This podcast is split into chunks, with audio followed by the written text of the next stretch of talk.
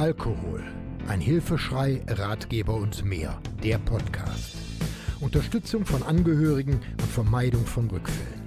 Aufgenommen und bearbeitet mit freundlicher Unterstützung der Diplomjournalistin Martina Bernhard im Studio der Medienwerkstatt des Katholischen Bildungsforums Rhein-Erft in Bergheim.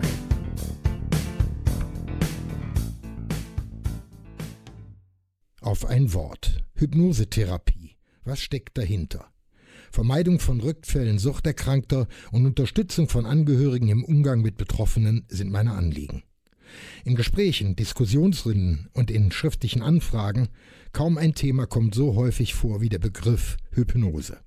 Mythen, zu hohe Erwartungen, unberechtigte Hoffnungen, was verbirgt sich hinter dem Begriff? Auf der Website Akademie und Sport beschreibt Dr. Julian Bergmann den Begriff wie folgt. Hypnose ist der Überbegriff für veränderte Bewusstseinszustände wie Trance-Anwendungen. Es gibt viele verschiedene Definitionen für Hypnose. Eine einfache Definition ist nach innen gehen. Sie wird dem Gründer des neurolinguistischen Programmierens Dr. Richard Bandeler zugeschrieben. Zu den unterschiedlichen Erklärungsversuchen, die die Erforschung der Hypnose begleiten, gehören zum Beispiel die Hypnose ist eine Technik, mit der das Unterbewusstsein direkt angesprochen wird. Die Hypnose ist ein Zustand erhöhter Lernbereitschaft. Die Hypnose ist eine Trance-Technik, die Veränderungen in kürzester Zeit erlaubt. Die Hypnose ist eine besondere Form der Kommunikation mit dem Unterbewusstsein. Die Hypnose ist eine Entspannungsmethode, die mit hoher Aufnahmefähigkeit einhergeht. Ich bin verwirrt verstehe das Ganze nicht so richtig und möchte Klarheit bekommen. Deshalb unterhalte ich mich heute mit Lutz Wolters aus Bergheim. Er ist erster Vorsitzender der Gesellschaft für Heilstabhypnose und Hypnoseausbilder und er beschäftigt sich seit vielen Jahren mit diesem Thema. Hallo Lutz, ich danke dir, dass du die Zeit nimmst, etwas mehr Klarheit in dieses Thema zu bringen. Und ich stelle gleich mal zu Beginn die provozierende Frage, kann man mit Hypnose eine Suchterkrankung heilen? Hallo Burkhard, vielen Dank für die Einladung. Ich freue mich sehr, hier bei dir sein zu dürfen. Und um deine Frage mal ganz pauschal zu beantworten, sage ich, nein, kann man nicht. Heilen kann der Betroffene sich immer nur selbst, Hypnose kann aber unter bestimmten Voraussetzungen eine gute Hilfestellung dazu leisten. Jetzt ist es so, in der Unterstützung, die ich leiste bei Suchtkranken, die Angst haben, rückfällig zu werden und so weiter, äh, suchen die nat natürlich nach Möglichkeit immer so eine Art Alkoholiker-Reparaturwerkstatt. Jetzt weiß ich aber, dass ähm, äh, Hypnose unterstützend wirken kann. Wie würdest du das jetzt so im Einzelnen mal beschreiben? Ganz genau. Wie ich ja schon sagte, heilen kann sich der Betroffene selbst ausschließlich alleine. Er muss dazu seinen eigenen Weg gehen. Er muss bestimmte Maßnahmen treffen, sein Leben organisieren und so weiter und so weiter. Und genau dabei kann Hypnose motivierend unterstützen, indem sie ihm es leichter macht, das Ganze zu erreichen. Das funktioniert allerdings nur unter bestimmten Voraussetzungen. Dazu gehört als allererstes schon mal, dass derjenige auch wirklich motiviert ist und den starken Willen hat, sein Ziel zu erreichen. Und zwar aus sich selbst heraus, nicht weil andere es ihm sagen und nicht weil andere ihn dazu drängen, sondern derjenige muss selbst tatsächlich sein Ziel erreichen wollen. Dann kann Hypnose nützlich sein. Gehen wir mal davon aus, nehmen wir den, nehmen wir den Fall zu Beginn einfach den eines, eines Suchtkranken. Das heißt, hier wäre der erste Schritt äh, Einsicht zeigen und in die Entgiftung gehen.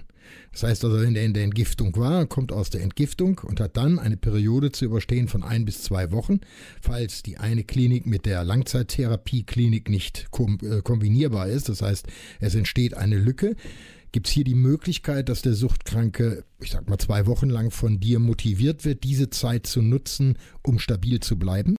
Zum Beispiel in dieser Phase als auch in späteren Phasen, aber auch ganz konkret von dir angesprochen, diese zeitliche Lücke kann natürlich auch damit unterstützt werden, sodass derjenige ja bei der Stange bleibt, könnte man sagen. Äh, bevor wir dann auf die Einzelheiten zur Hypnose kommen. Das gleiche würde ja dann nach einer Langzeit, die sechs, acht oder zwölf Wochen dauert, Käseglocke geht hoch, der Rehabilitant kommt wieder zurück ins normale Leben, hat aber dann einige Defizite, fühlt sich doch noch ein bisschen unsicher. Hier könnte die willensstärkende Hypnose helfen. Ganz genau, wobei das nicht unbedingt nur eine willensstärkende Hypnose sein muss, sondern es kann eine Hypnose sein, die demjenigen hilft, überhaupt den Alltag zu bewältigen, sich selbst entsprechend ähm, selbstbewusst zu geben und sein Ziel stringent verfolgen zu können. Jetzt überhaupt erstmal die Frage. Ich meine, viele Menschen verbinden ja mit der Hypnose den großen Klick des äh, großen Zampanos. Äh, du schnippst mit den Fingern und er fällt um. Das ist Showhypnose. Ja, Lutz, was bedeutet Hypnose überhaupt? Okay, um das zu erklären, möchte ich ein bisschen ausholen. Wir Menschen denken oft als Krone der Schöpfung, wir würden alles mit unserem Verstand entscheiden, mit unserer Intelligenz und ganz bewusst mit unserem Leben umgehen. Aus psychologischer Sicht ist das aber nicht so. Da ist es so, dass in Wirklichkeit unbewusste Vorgänge unser Leben bestimmen und bestimmen, was wir können, was wir nicht können, was wir mögen und was wir nicht mögen. Hypnose ist nun ein helfendes Verfahren, das interessanterweise sich unmittelbar an das entscheidende Unbewusste wendet und deswegen Veränderungen erreichen kann, die auf andere Art und Weise möglicherweise nicht oder langwieriger nur erreicht werden können. Was macht denn Hypnose eigentlich mit einem Menschen? Ähm, man kann die äußeren Dinge beschreiben. Also wenn jemand äh, eine Hypnose genießt, ich sage bewusst genießen, weil das im Allgemeinen als sehr angenehm empfunden wird, dann geht er mehr oder weniger in diesen sogenannten Trance-Zustand. Das heißt, er koppelt sich von der Außenwelt ab und ist äh, von den Gedanken her bei einer Sache, so kann man das beschreiben. Ähm, das Gute daran ist, dass in diesem besonderen Zustand Menschen leichter und flexibler neue Werte für sich erreichen können, äh, Neues dazulernen können und letztendlich Verhalten besser ändern können. Jetzt äh, die, die große Angst, die, die ich immer empfinde, wenn ich höre äh, oder wenn, wenn Menschen mich fragen, was macht Hypnose? Ja, ich habe da so Angst, mich aus der Hand zu geben. Was fühlt man und wie fühlt man sich? Gibt man sich wirklich aus der Hand und kann nichts mehr kontrollieren? Nein, überhaupt nicht. Also während einer Hypnose kann zum Beispiel jemand, der einfach keinen Bock mehr drauf hat, sich das länger anzutun, aufstehen und sagen, wisst ihr was, ich gehe jetzt, ich habe keine Lust.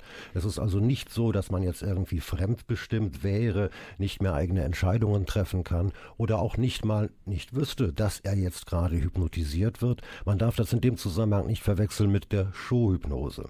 Mhm. Das ist etwas ganz anderes. Bei der helfenden, beratenden, therapeutischen Hypnose ist es so, dass jeder jederzeit weiß, er wird gerade hypnotisiert und wenn er das möchte, gerne weiter.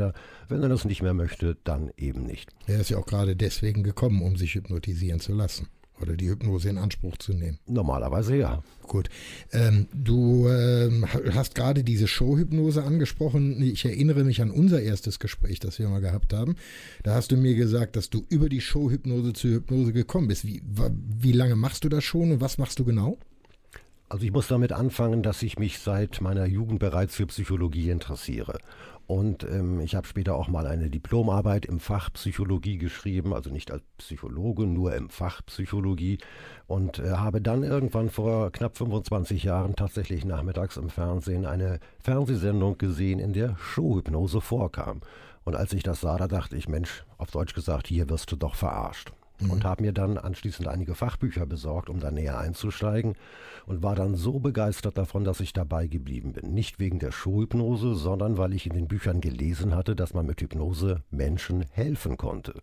Und das hat mich ja nun richtig angefixt und deswegen bin ich dann dabei geblieben, sodass ich jetzt seit knapp 20 Jahren aktiv hypnotisiere, seit zwölf Jahren eine Praxis hier in Bergheim betreibe, die eine Beratungspraxis ist, also keine ärztliche oder psychiatrische Praxis oder therapeutische, sondern es wird dort beraten zu allgemeinen Lebensfragen unter anderem. Jetzt haben wir gerade gesagt, Showhypnose ist ja so ein, so ein Oberbegriff, der mit dem, was wir hier besprechen, eigentlich gar nichts zu tun haben, äh, hat. Äh, wir haben eigentlich zwei äh, Hauptgruppen an Rehabilitanten, über die ich gerne mit dir reden möchte. Das eine sind die Menschen, die vermeiden wollen, Rückfälle zu erleiden. Also nehmen wir ein praktisches Beispiel. Es kommt jemand aus der Langzeittherapie, äh, fühlt sich noch nicht ganz sicher und äh, kommt mit seinem Leben im Grunde genommen zu, nicht zurecht. Das, was er möchte, ist, er möchte eine Unterstützung, um nicht rückfällig zu werden. Kannst du ihm dabei helfen? Grundsätzlich schon. Es kommt natürlich immer auf das Individuum an, aber wenn die grundsätzliche Bereitschaft, siehe oben, vorhanden ist, sich in dem Bereich helfen zu lassen, so ein Ziel zu erreichen, dann kann die Hypnose tatsächlich stärkend wirken und kann vor allen Dingen auch neue Ansichten vermitteln. Wenn jemand zum Beispiel im Supermarkt meint, er kommt nicht am Spirituosenregal vorbei, dann kann es sein, dass man ihm im Hinblick auf so eine Situation vorher sagt, stell dir vor, du bist im Supermarkt, stell dir vor, da sind die Spirituosen Und jetzt stell dir mal vor, du gehst da dran vorbei und bist mächtig stolz auf dich. Und es fühlt sich für dich richtig gut an. Wenn man das jetzt so am Mikrofon sagt, dann klingt das alles ein bisschen gekünstelt. Aber während eines Trancezustandes ist sowas zum Beispiel durchaus geeignet, um denjenigen zu festigen. Mit der Folge, dass er das nächste Mal beim Spirituosenregal vielleicht vorbeigeht und sagt, hey, wie cool bin ich denn drauf? Naja, das, du, du sagst, das klingt jetzt hier am Mikro ein bisschen steril, aber ich denke, da wird ja auch noch ein Vorgespräch stattfinden, also eine quasi so eine Vorbereitung dessen, was dann auf den äh, Menschen zukommt. Natürlich, wenn jemand neu zu mir kommt, dann wird erstmal ein Vorgespräch geführt. Das dauert erfahrungsgemäß ungefähr eine Stunde. Und in diesem Vorgespräch geht es darum, was ist das genau für ein Mensch? Was sind seine konkreten Ziele? Wo liegen seine Fähigkeiten möglicherweise? Wo liegen vielleicht Bereiche, die man noch ein bisschen stärken kann? Das wird vorher alles ganz genau besprochen, sodass man dann die Hypnose auch inhaltlich auf dieses Individuum und dessen Wünsche abstimmen kann. Ähm, geht das also über einen längeren Zeitraum? Geht das mit einer Sitzung, zwei Sitzungen oder wie funktioniert so etwas? Das kommt darauf an und ist eng verknüpft mit den Wünschen, die jemand möglicherweise mitbringt. Da gibt es also Leute, die möchten Hypnose mal ausprobieren, die sagen, ja, ich habe das gehört, das soll was bringen können, ich möchte das gerne mal ausprobieren. Ich nehme jetzt einmal eine Hypnose mit und schaue mal, was mir das bringt. Und es gibt aber auch Leute, die wissen von vornherein, sie brauchen eine längerfristige Begleitung. Dann kann es tatsächlich auch sein, dass mehrere Sitzungen auch über einen längeren Zeitraum stattfinden. Naja, mir geht es eigentlich auch darum zu sagen, eine, eine Hypnosesitzung äh, ersetzt ja keine Therapie und ersetzt also auch keine, keine Besuche bei einer Selbsthilfegruppe, sondern es soll ja eigentlich nur eine unterstützende Wirkung haben. Ne? Ganz genau. Ähm, gehen wir ein Schrittchen weiter, das heißt Langzeittherapie haben wir jetzt besprochen. Ähm, der Rehabilitant ist jetzt längere Zeit trocken und verspürt dann doch wieder das Bedürfnis, ähm, ja, irgendwann werde ich einen Rückfall haben oder sowas. Kann er dann auch zu einem viel, viel späteren Zeitpunkt noch kommen und kann sich mit dir darüber unterhalten? Natürlich. Das ist im Grunde genommen in jedem Zeitraum und in jeder Phase möglich. Und es kann auch sein, dass Leute sich selbst misstrauen. Was meine ich damit? Jemand nimmt vielleicht eine Hypnose in Anspruch, merkt, Mensch, das funktioniert ja gut und kann es selbst gar nicht glauben, wie gut das funktioniert. Das heißt, er misstraut sich dann selbst und misstraut letztendlich auch der Hypnose. Zum Beispiel in dem Fall kann es sinnvoll sein, dass man sich nochmal unterhält, vielleicht auch nochmal eine weitere Hypnose macht. Ja, ich frage aus folgendem Grund. Mir passiert es immer wieder, dass mich Leute fragen, nach einer gewissen Zeit, äh, mir geht es eigentlich gut, ich bin stabil, aber wenn ich jetzt zum Beispiel wieder zum Fußball gehe oder wieder zum Kegeln gehe und so weiter, da bin ich mir nicht ganz sicher. Um das Ganze noch mal ein bisschen aufzuarbeiten und äh, zu verstärken, darum geht es mir eigentlich. Auch für solche Fälle ist das durchaus denkbar und kann durchaus einen guten Erfolg haben. Das ist wie gesagt die Frage, wie ist jemand individuell drauf, wo sieht er seine möglicherweise vorhandenen Problemfelder, darauf kann man individuell das Ganze abstimmen. Ähm, weitergehende Frage natürlich, äh, ich habe eben in, in, der Einleitung gesagt, es gibt eigentlich zwei Problemfelder, über die ich mich unterhalte.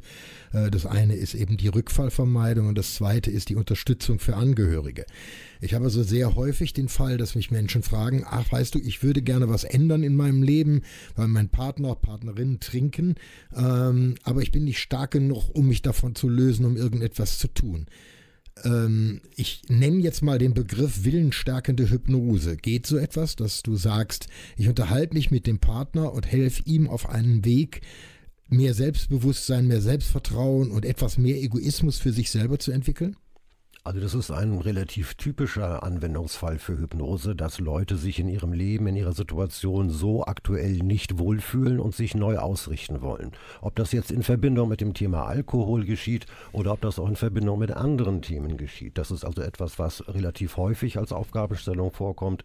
Und unter anderem dafür habe ich mir ein kleines Gimmick in meiner Praxis zugelegt.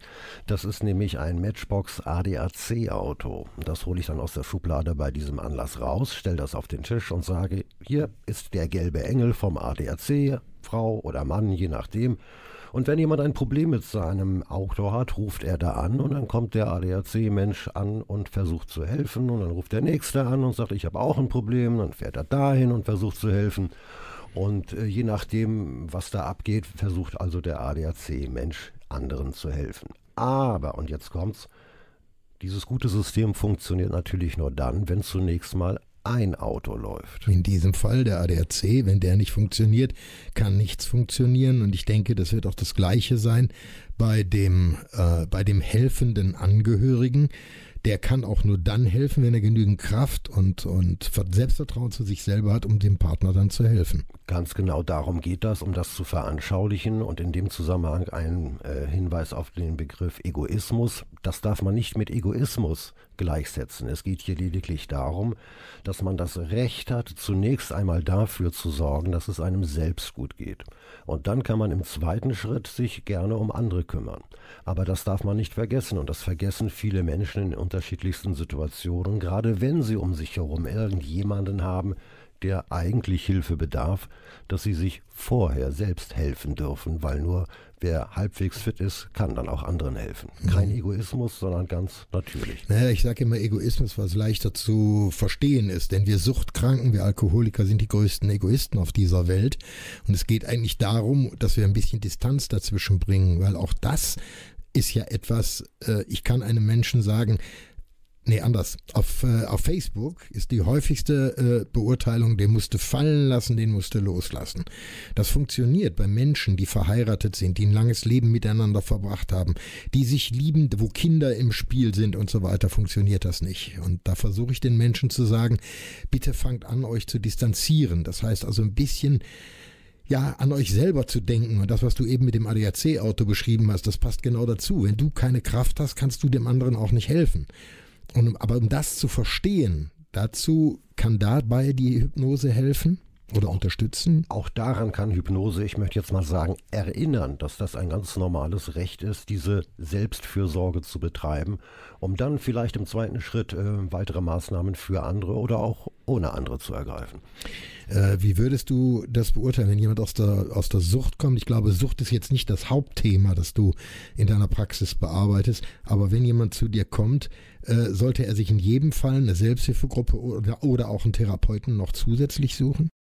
Also ich sage es mal so rum, ähm, Hypnose kann keine Selbsthilfegruppe, keinen Therapeuten ersetzen. Es kann insbesondere bei dem, was ich persönlich tue, nur eine ergänzende Maßnahme sein, die die weiteren Schritte, die der andere ohnehin zu gehen hat, erleichtern. Aber sie kann sie normalerweise nicht ersetzen. Ist Hypnose gefährlich?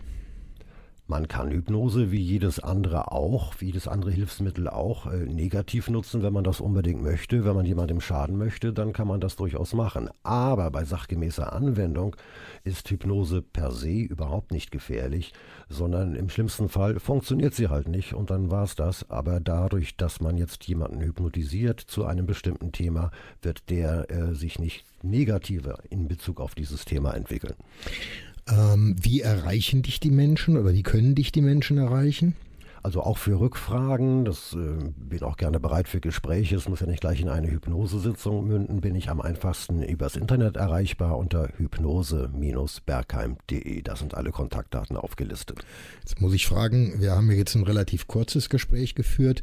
Gibt es Dinge, die wir vergessen haben oder die dir noch am Herzen liegen, die man äh, noch zusätzlich anbringen könnte? Ich weiß nicht, ob wir da ausreichend drauf eingegangen sind. Zur Sicherheit spreche ich es einfach nochmal an. Ähm, für Hypnose eignet sich jeder, der dafür bereit ist. Man muss also keine besonderen Qualifikationen mitbringen. Ähm, es gibt auch keine Hinderungsgründe. Wenn man grundsätzlich sagt, ich kann mir zwar nicht vorstellen, wie das funktionieren soll. Stopp, da muss ich gleich reingrätschen. Tu das. Äh, nein, nein, wir machen weiter an der Stelle, weil ich finde es sehr, sehr spannend. Du sagst, es gibt keine Hinderungsgründe. Was würdest du machen, wenn jemand stockbesoffen bei dir erscheint? Das wäre ein Hinderungsgrund, allerdings an seinem Verhalten, nicht in seinem Wesen. Ja, mir geht's mir geht's wirklich darum, weil äh, wenn jemand angetrunken zu Hause erscheint und die Frau sagt, du pass mal auf, wir müssen was unternehmen und die kommen auf die Idee und zu sagen, dann gehe ich heil, dann lass mich hypnotisieren. Schlechter Witz wäre mit mir nicht zu machen, natürlich nicht. Der muss auf jeden Fall nüchtern sein. Nüchtern sein, klarer Verstand und willens, dass äh, eine Veränderung herbeigeführt wird oder nicht. Das ist natürlich noch ganz wichtig. Gut, dass du das ansprichst. Derjenige muss diese Veränderung wirklich aus eigenem Interesse heraus wollen. Er darf nicht geschickt sein, nicht geschickt, also von jemandem dorthin gesendet sein, egal ob das Partner ist, Chef, Arzt oder sonst etwas. Er muss selbst wollen, dass sich da etwas ändert und deswegen ist es auch in dem Vorgespräch, das ich mit den Leuten führe, regelmäßig so, dass da auch versucht wird, die ja, Motivation abzuklopfen. Das ist prima. Ich glaube, wir haben alles erfasst. Lutz, ich darf mich herzlich bedanken Und äh, ja, vielen Dank. Sehr gerne. Mir hat Spaß gemacht mit dir. Vielen Dank, Burkhard. Du kannst alles das und viel mehr aber auch nachlesen. Schau mal auf meine Webseite unter www.burkhard-tom.de. Diesen und weitere Podcasts gibt's auch rund um die Uhr in der Mediathek von NRVision. Wir hören und sehen uns auf www.nrvision.de.